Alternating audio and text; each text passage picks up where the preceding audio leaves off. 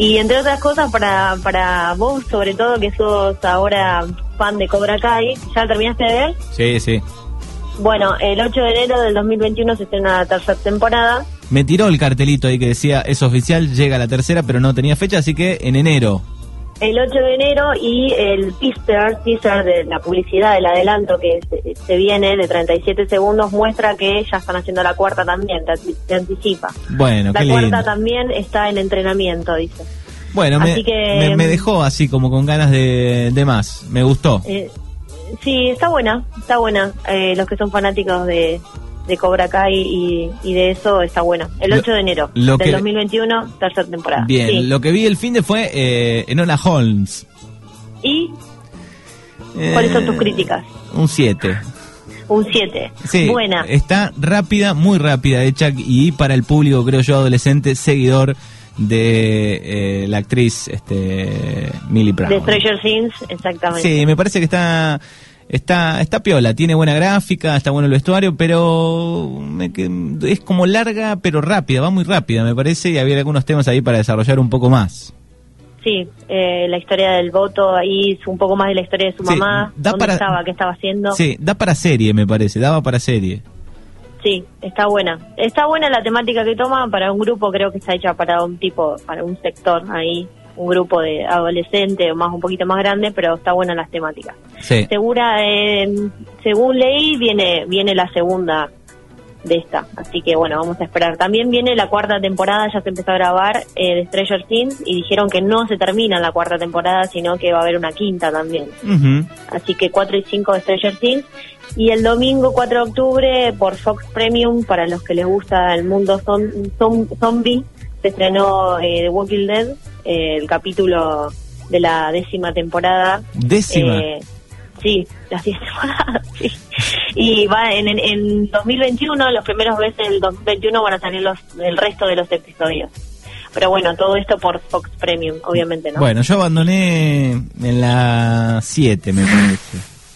Sí, no, se decía muy larga, pero hay mucha gente que es muy fanática, bueno, estuvo ahí prendida el domingo 4 a, a Fox Premium a las 10 y media de la noche, creo que fue, eh, y solo se podía ver en ese momento. Eso también está pasando, que estas cadenas y estas plataformas de streaming están poniendo horarios y solo lo ponen ese día y después lo sacan. Eh, obviamente que después hay algunos que graban y vos ves en YouTube eh, algunas partecitas o, o tomas de eso, pero bueno, no es lo mismo. Lo que se quiere es captar el público como si fuera un estreno por cine, pero bueno, bueno por estas plataformas, ¿no? Pero bueno, durante años han este, sabido mantener el público. Sabemos que es una de las series con mucho público, sobre todo en Estados Unidos, ¿no? The Walking Dead. Exactamente, exactamente. Y bueno, justo eh, el martes pasado estuvimos hablando de que hacía 56 años que, que el- del nacimiento de Mafalda, de la creación de Mafalda y al día después eh, nos deja eh, de este plano Kino. Eh, y bueno, así que les traigo para que puedan ver eh, su trayectoria, para que puedan escucharle un poco, un poco de sus entrevistas a Joaquín Salvador, que se llamaba así, Kino. Eh, en Contar hay dos eh, docuseries muy interesantes sobre su vida, parte de, de entrevistas con él y, y otras personas que lo conocieron y estuvieron en, en su trayectoria en su vida. Eh, por un lado están los mapas del arte, Quinopedia, y por otro lado continuará Historias Argentinas. Eh, son dos docuseries que lo toman a él, así que están muy buenas para mirarlas en Contar. Recordamos esta página gratuita del Estado. Así Bien. que está muy buena. Aparte que tiene otras cosas, como siempre digo, muy interesantes para mirar, pero bueno, en este caso de Kino. Sí, fue increíble la noticia, ¿no? De, del- de lo de Mafalda y el otro día, bueno, su creador eh, que se va, ¿no? Exactamente, sí. Eh, impactante y cómo a todos nos ha marcado en diferentes momentos y sigue eh, un personaje que sigue trascendiendo y va a seguir. Y algo importante ¿no? que Marcando. algo importante que leí digo que el personaje eh, es una niña, ¿no? Exactamente, exactamente. ¿Cuán- ¿Cuánto hay, y más en estos momentos, que, que escuchar a los niños? Y él lo hizo a través, de, daba un mensaje muy importante a través de ella.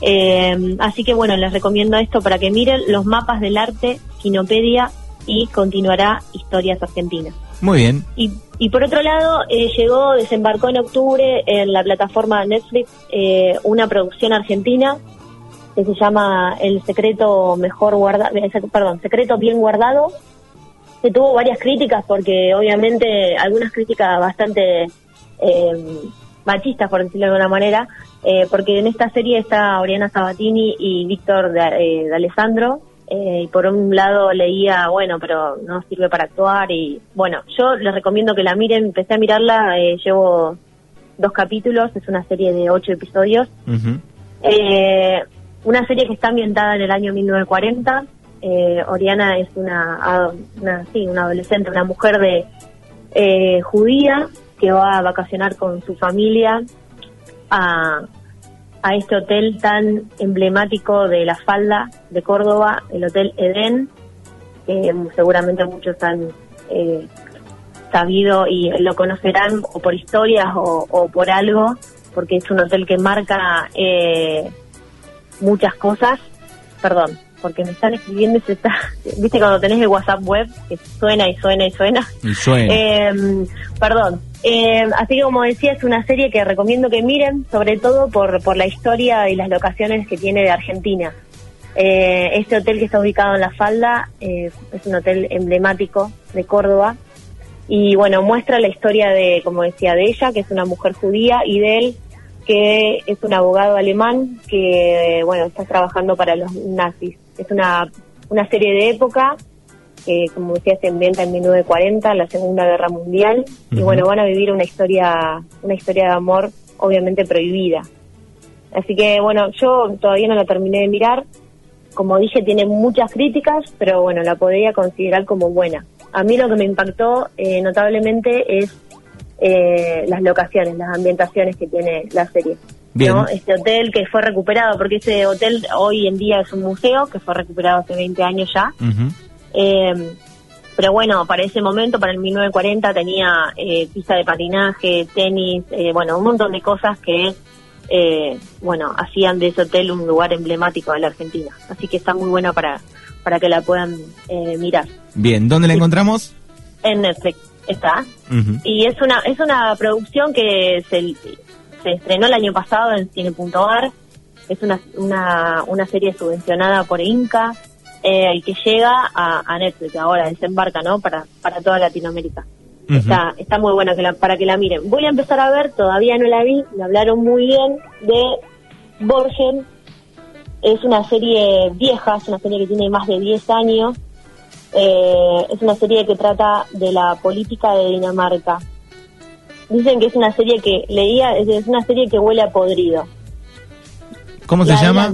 nada más. Borgen, pero es una serie muy adictiva, me dijeron. Mírala porque es la serie política, es, es la serie política de Netflix. Que muestra que algo huele muy mal en Dinamarca. Así me pusieron en un mensajito. Es una de las joyas perdidas, me dijeron, del catálogo de Netflix. Bien, hay algunas cositas escondidas a ¿Eh? veces ahí, algunas cositas escondidas en, en Netflix. Exactamente, se centra en el sistema político de Dinamarca y en una ficticia, entre comillas, no primera ministra danesa, pero bueno, vamos a adelantar un poco más el jueves que viene, a ver, dicen que es una de las series más vistas eh, de los últimos 10 años, así que bueno. Bueno, muy bien, Borgen, ahí la pueden buscar. Lucía, te, agradecemos como siempre por contarnos qué podemos mirar y el próximo jueves nos volvemos a encontrar. Nos volvemos a encontrar. Me toman un beso a todos.